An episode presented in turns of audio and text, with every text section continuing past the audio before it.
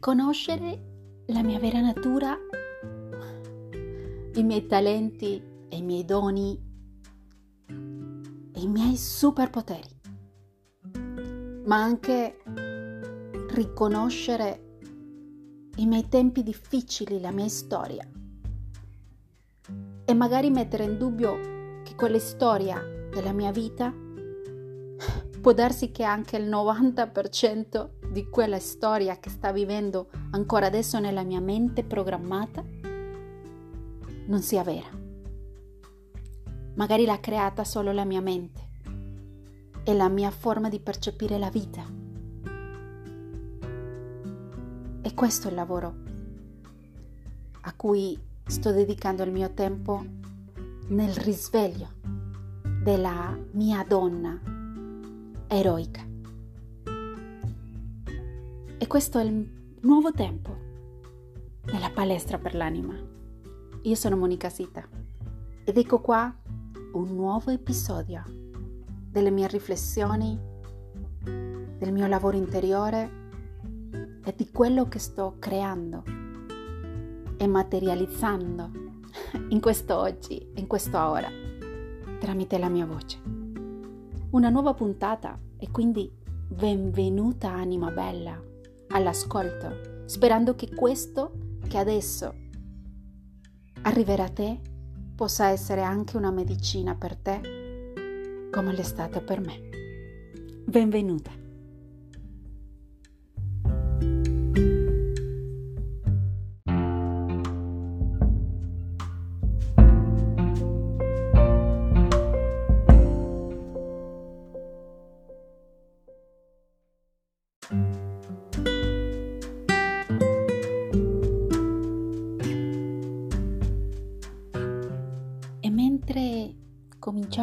Chiudere un ciclo della Terra, come l'estate in questa parte del nord della Terra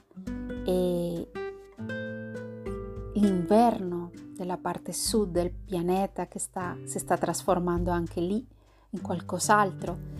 Mi piace sempre sentire il mio corpo, sentire quello che mi dice e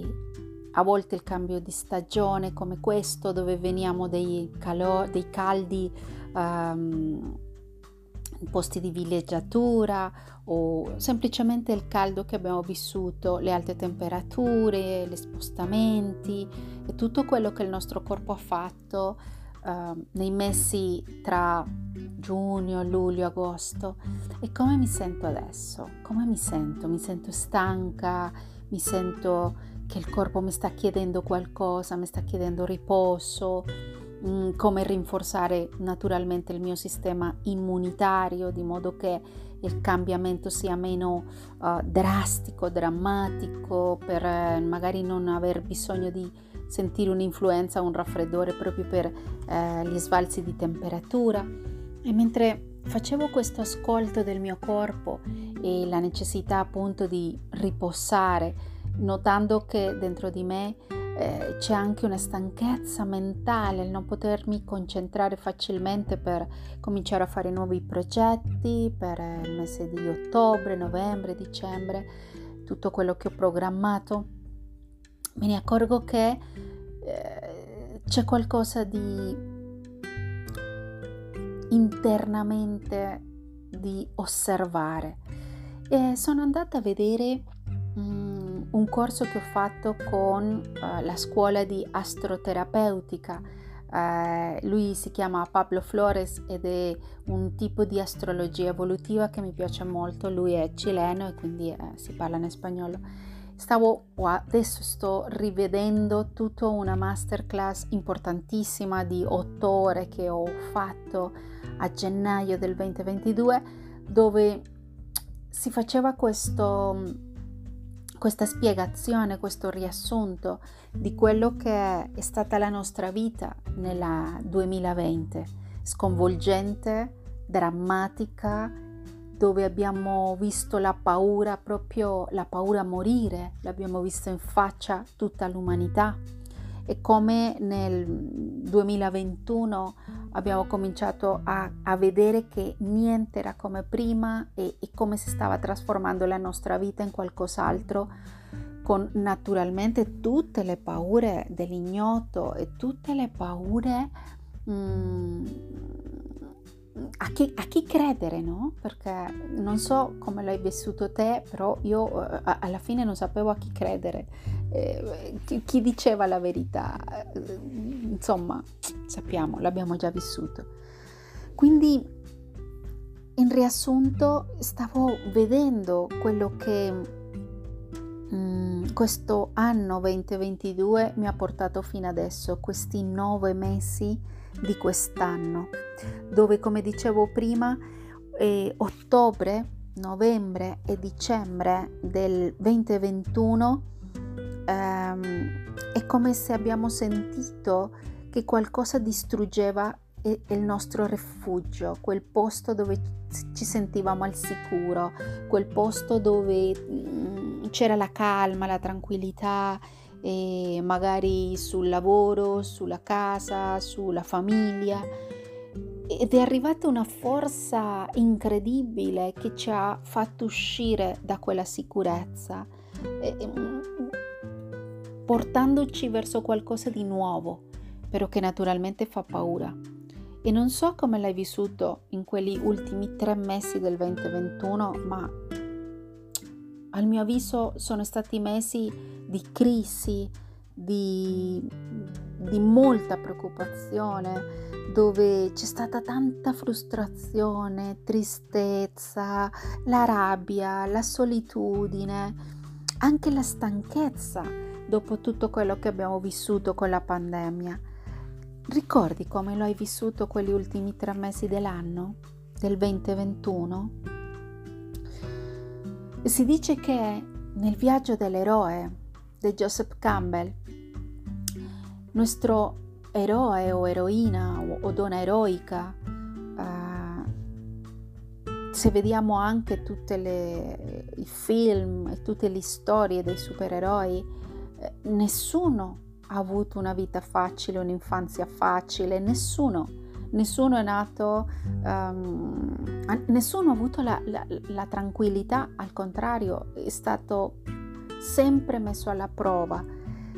Ed è come se anche a noi, in questi ultimi tre mesi del 2021, ci avessero portato ad uscire dal nostro paesino di supereroe o supereroina, immaginandoci un po' come Superman quando è cresciuto e, ehm, e ha cominciato a vedere che doveva uscire dal suo paesino eh, per andare a cercare qualcos'altro. Eh, una ricerca fortissima, una forza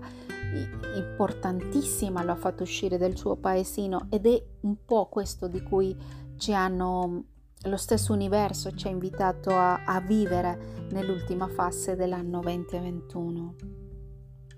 Poi è andato il gennaio o i primi mesi di questo 2022 dove ci siamo sentiti quasi vivendo una sfida, quella sfida a, a essere adulti, ehm, dove il nostro bambino, bambina interiore era molto spaventata perché, perché non sapeva cosa stava succedendo, perché non, non sapeva da dove cominciare, dove era la sicurezza, dove era casa soprattutto. La famiglia ha cominciato, le famiglie in tante parti del mondo hanno cominciato a sentire tanta paura e, e secondo me i nostri bambini interiori di tutta l'umanità hanno cominciato a soffrire forti stati d'ansia. E, ehm, tutta questa polarità fra chi sono, tutti questi conflitti interni verso dove andare, per esempio, tutto questo lo abbiamo vissuto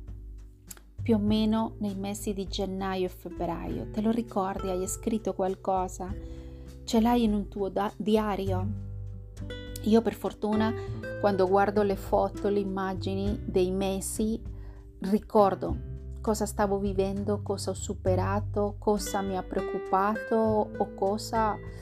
mi ha fatto stare male, per esempio. E se poi osservo il risultato dei primi mesi di questo 2022, ho dovuto imparare a fidarmi,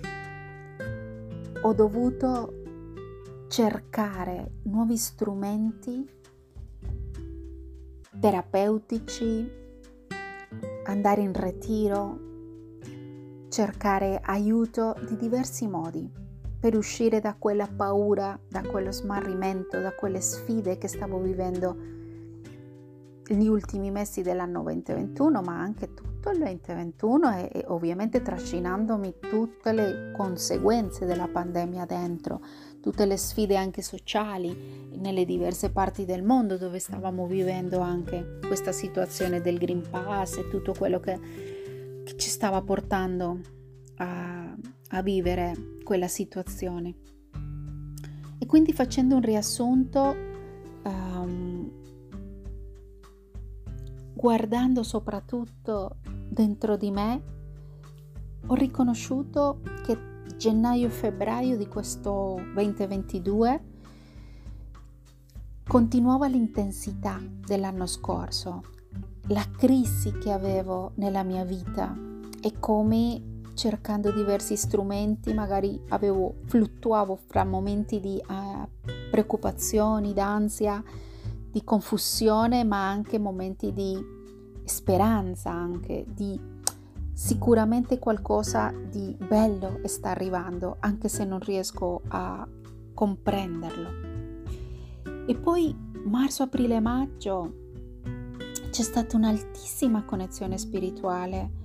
un periodo molto bello dove mm, si è elevata questa, mm, questa vibrazione verso la spiritualità, dove mm, non so come l'hai vissuto te, ma io sono andata in ritiro spirituale il mese di marzo con,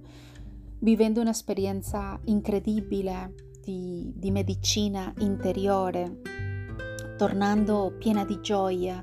con tanta speranza di cambiare la mia vita e di cambiare soprattutto il mio modo di lavorare, il mio modo di, di creare eh, e di vivere soprattutto i miei rapporti, il rapporto di coppia, il rapporto familiare, per poi trovarmi tra maggio, giugno, luglio, agosto e anche questo settembre sentendo un'energia molto particolare dentro di me, quasi come se qualcosa mi spingeva, mi spingeva a dare, dare, fare, fare, non, non fermarmi, non fermarmi e quasi senza poter quasi riposare. Eh, la mia mente stava cercando in questi mesi estivi ehm, tanta informazione, ho fatto tanti corsi, ho fatto tanto lavoro interiore, sono stata eh, creativamente mh, mm, attiva, ho fatto davvero tante cose per trovarmi in questo settembre un po' stanca, uscendo un po' naturalmente a farmi un po' di vacanza e, e, e comprendendo che, che sono contenta, che sono sono positiva con i tempi che stanno arrivando, eh, però che comunque devo continuare a lavorare su queste mie ferite interna, interne, su quella mia indipendenza, il valore, la mia autostima, eh, il comprendere come gestire la rabbia, per esempio, che è qualcosa in cui ho scoperto da, dagli ultimi anni, avevo molto represso dentro di me per essere una persona che evita il conflitto, ehm, perché magari, magari veramente ho paura della mia propria rabbia interiore, no? di quello che posso fare esplodendo e magari la paura non essere amata per essere così. Eh, la stessa paura di farmi vedere al mondo per quella che sono anche con la mia fragilità, la vulnerabilità, farmi vedere al mondo quando piango, quando sto male, quando quando sto sentendo che il corpo reagisce in un modo mm, difficile perché ho molta sensibilità ai cambiamenti di temperatura, ai movimenti della terra. È ovvio questo crea in me mal di testa, e, e nei momenti in cui avrei bisogno di produrre o stare insieme alle persone, eh, il mio corpo mi ferma e mi fa rinchiudere eh, magari in casa, nella stanza, per potermi prendere cura di lui e mi perdo momenti preziosi dove posso magari passare del tempo con gli amici o magari fare tante altre cose.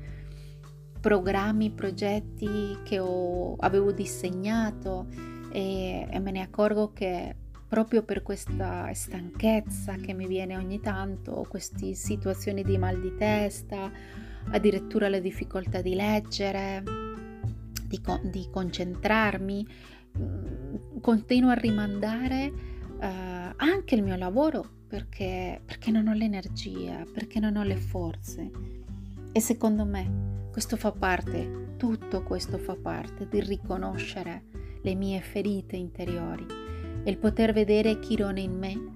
Io ho Chirone in, Aries, in Ariete e Chirone in Ariete sono nata con questo Chirone in Ariete come più o meno le persone di sette anni della generazione mm, vicina agli anni, fine degli anni 60 e 70, tutti noi abbiamo Chirone in Ariete. E pensate che in questo momento, dal 2019, tutti i bambini che stanno nascendo sono tutti bambini con Chirone in Ariete. E sapere un po' di più sulle caratteristiche di Chirone in Ariete in cui in questo momento siamo tutta l'umanità coinvolta è interessante perché secondo me ci dà un strumento ancora maggiore, un strumento in più per ehm, fare un lavoro terapeutico, per l'autosservazione, per cercare altri strumenti di, di trasformazione, per cercare altri strumenti alchemici dove superare tutte le crisi, così come abbiamo superato il 2020 e il 2021 Così questo 2022 ci offre non solo la possibilità di superare altre sfide, ma con una situazione bellissima che comincerà a viversi tra novembre e dicembre, si aumenterà ancora di più la nostra connessione spirituale, quella con- canalizzazione dell'energia della Terra con l'universo, eh, aumentando ancora di più le nostre intuizioni, ma naturalmente le nostre sensibilità. Quindi i nostri doni si amplificano se io ho la casa pulita, come dico sempre. Se sono nella fase del risveglio della mia coscienza, sicuramente la mia intuizione aumenterà dopo gli eclissi. E sicuramente questo senso di unità, di sentire che siamo connessi e tutto quello che riguarda gli argomenti spirituali tra il mese di novembre e dicembre, un po' uscendo dalla fase degli eclissi che non sarà così facile come sempre succede, ma se io sono connessa, se io pulisco la mia casa, se ho questa informazione delle mie fragilità e delle mie ferite, sono sicura che potrò fare un salto evolutivo incredibile per finire questo 2022. Io sono Monica Site, nella palestra per l'anima.